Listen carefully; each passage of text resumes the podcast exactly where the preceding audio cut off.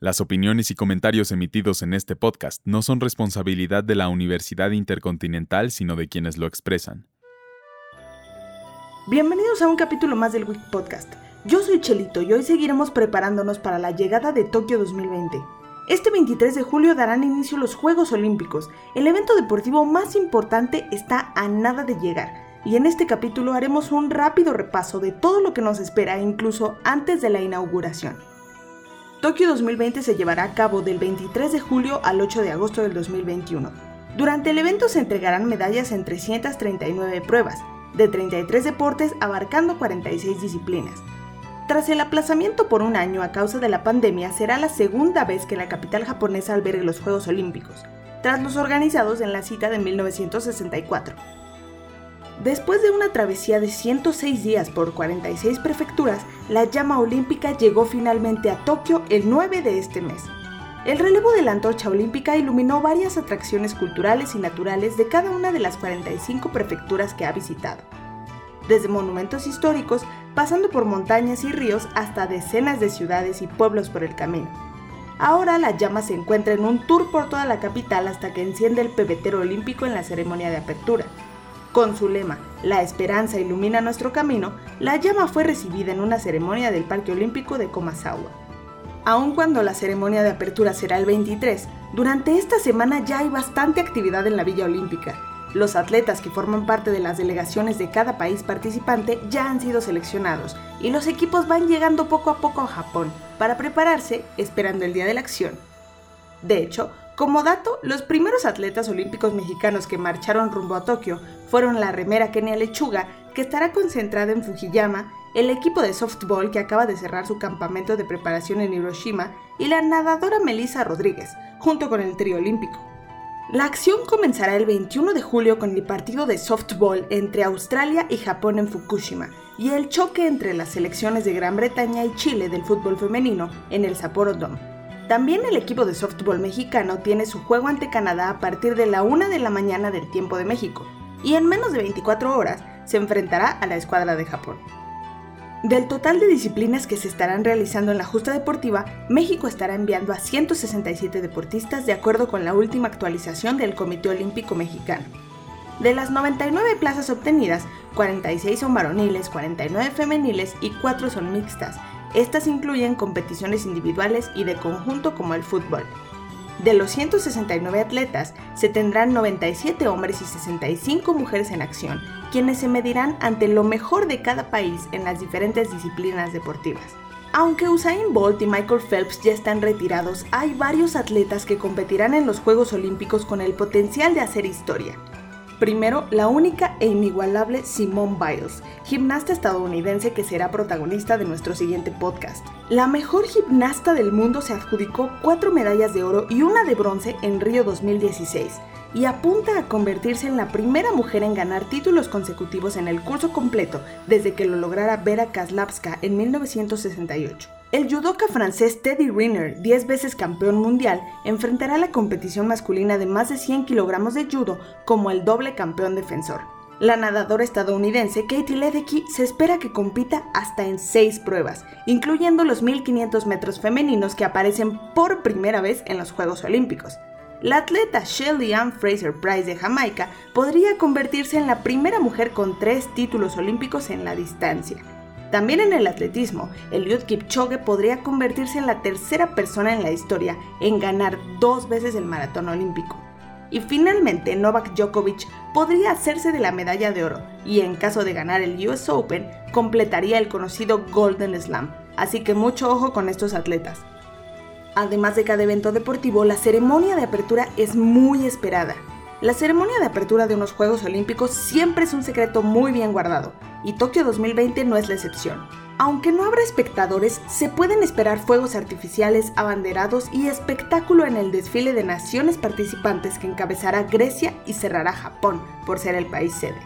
En esta ocasión, los atletas elegidos para llevar nuestro lábaro patrio son la golfista Gaby López y el clavadista Rommel Pacheco. Gaby fue integrante del equipo All American 2013, 2014 y 2015. También fue tres veces campeona colegial y top 10 del mundo como amateur. ha competido en la élite golfista femenil desde hace 6 años en donde ha terminado dentro de las 10 primeras. Cabe mencionar que debutó en los Juegos Olímpicos de Río de Janeiro 2016. Hasta la fecha ha conseguido dos títulos, además de ser campeona en el torneo de Orlando, Florida por la LPGA 2020. Por su parte, Rommel Pacheco fue medalla de plata en trampolín de 3 metros en la Serie Mundial de Clavados de Sagamiara 2019, Beijing 2019, Montreal 2019 y en el Campeonato Mundial Guangzhou 2019. En 2018 fue atleta role model elegido por el Comité Olímpico Internacional para los Juegos Olímpicos de la Juventud de Buenos Aires 2018. Ha sido medallista en campeonatos mundiales, Copas del Mundo, Series Mundiales, Juegos Panamericanos y Juegos Centroamericanos y del Caribe. Uno de los momentos más simbólicos de la ceremonia de apertura es el juramento olímpico.